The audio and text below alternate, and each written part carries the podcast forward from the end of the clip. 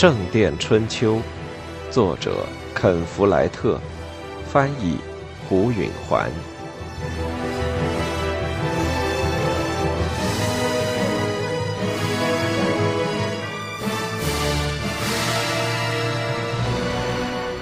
四，全镇的人都来出席婚礼。阿莲娜感到惊奇。大多数人把他和杰克或多或少看成是早已成婚了。他原以为他们会把这个婚礼仅仅当作是个形式。他本来预计只有一小伙朋友，大多是他的同龄人和杰克的工匠伙伴。但是王桥的每个男人、女人和孩子都来了。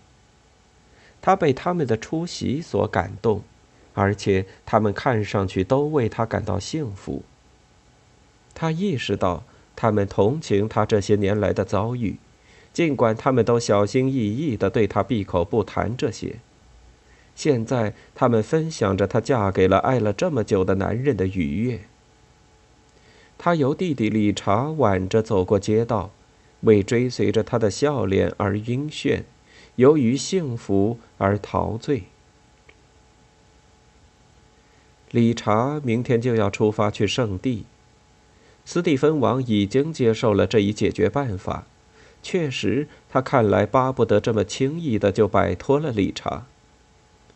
威廉郡守当然很气愤，因为他的目的是赤夺理查的伯爵才艺。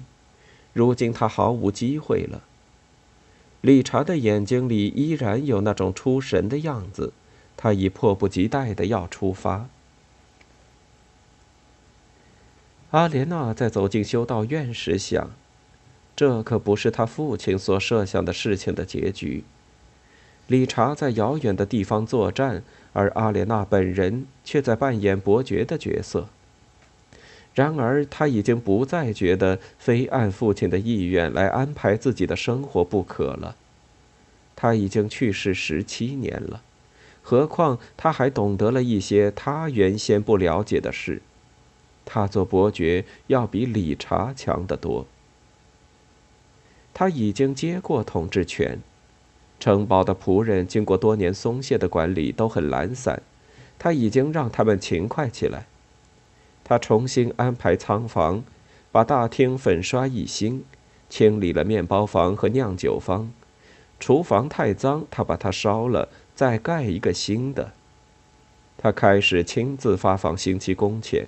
表明他在负责，他还遣散了三个经常酗酒的士兵。他下令在离王桥几英里远的地方修建一座新的城堡。伯爵城堡离王桥太远。杰克为新的城堡画了设计图，等主楼一盖好，他们就搬进去。与此同时，他们将轮流在伯爵城堡和王桥居住。他们已经在伯爵城堡中阿莲娜的老房间里睡过几夜，这里远离菲利普那不赞同的丁氏。他俩像是度蜜月的新婚夫妻一样，沉溺在不知满足的生理激情中。或许是因为这是他俩第一次有了可以锁上门的卧室。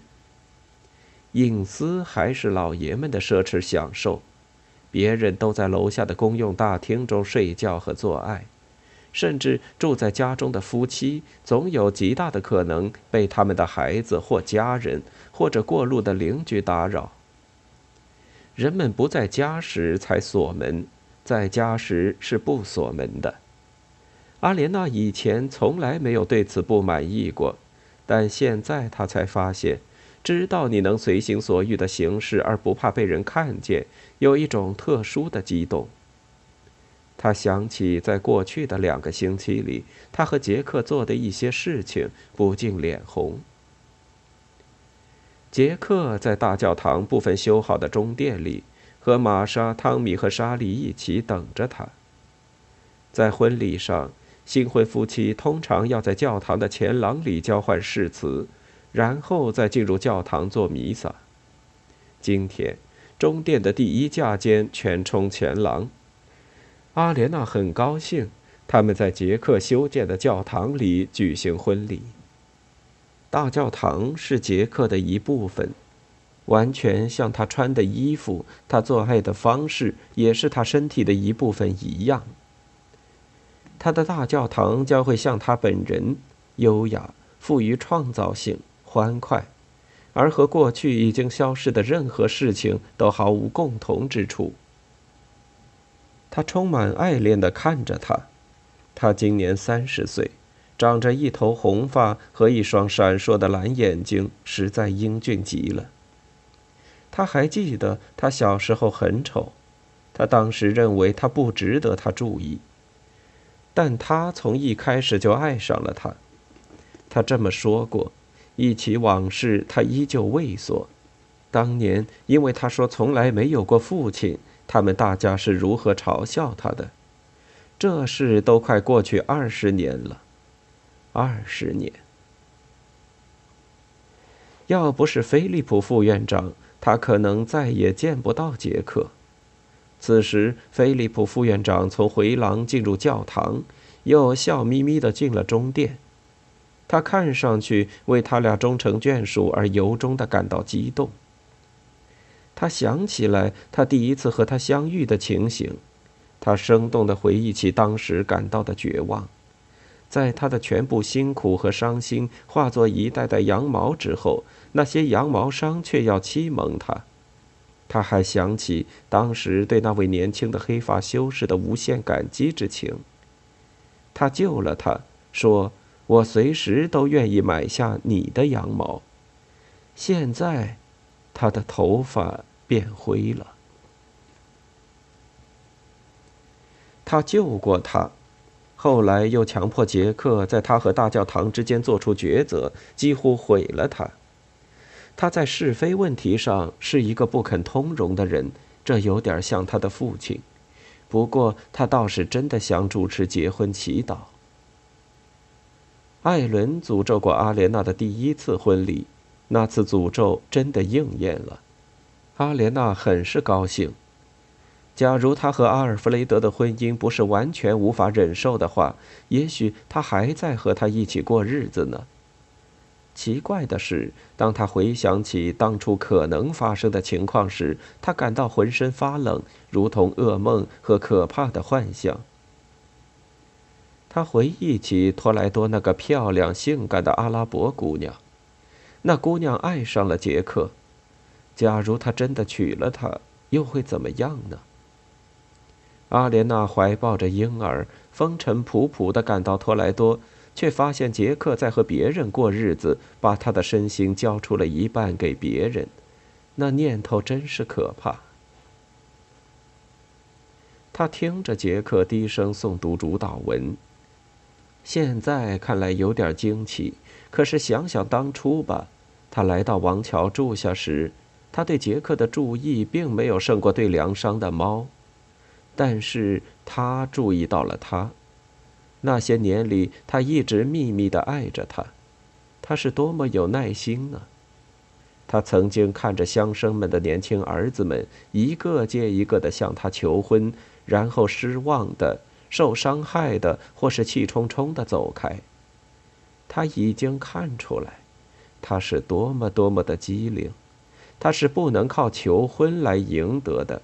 于是他便采取迂回的办法来接近她，作为朋友而不是作为恋人，在树林里和她会面，给她讲故事，使她不知不觉地爱上他。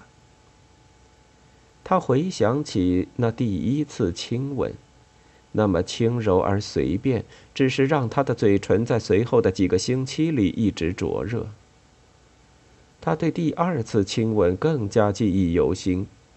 每当他听到票土沫的哐当哐当的声音时，就会想起他当时体味到的那种阴暗、陌生和不受欢迎的性冲动。他生活中的一个持久的悔恨，就是从那以后他变得那么冷漠。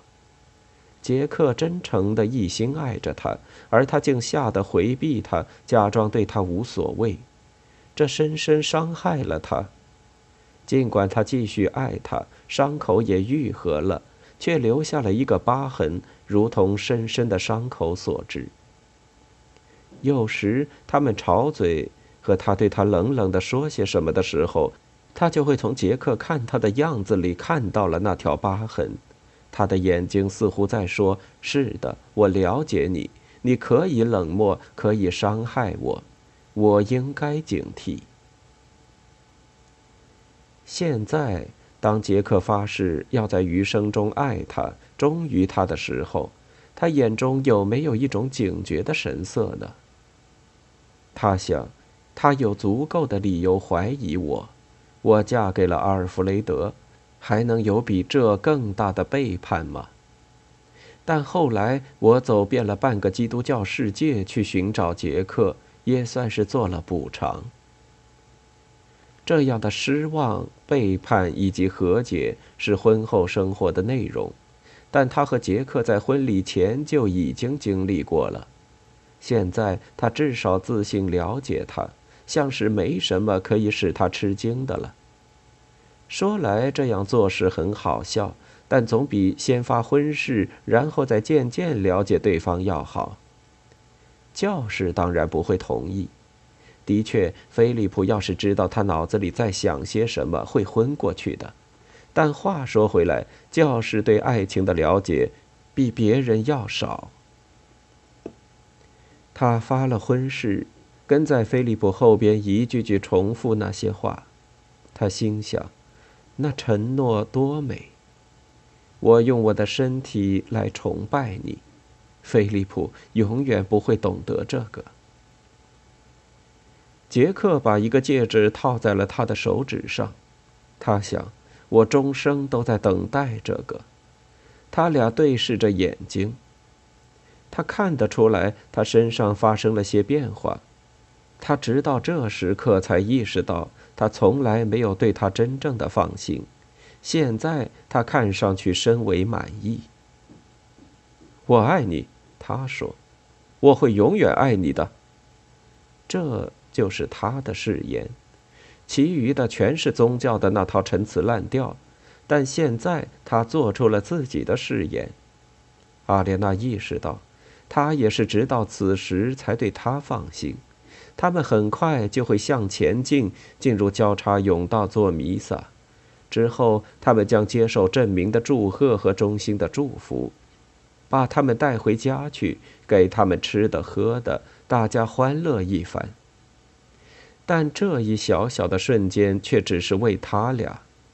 杰克的样子在说：“你和我在一起，永远。”阿莲娜在想：“终于。”一切都让人感到十分的平和。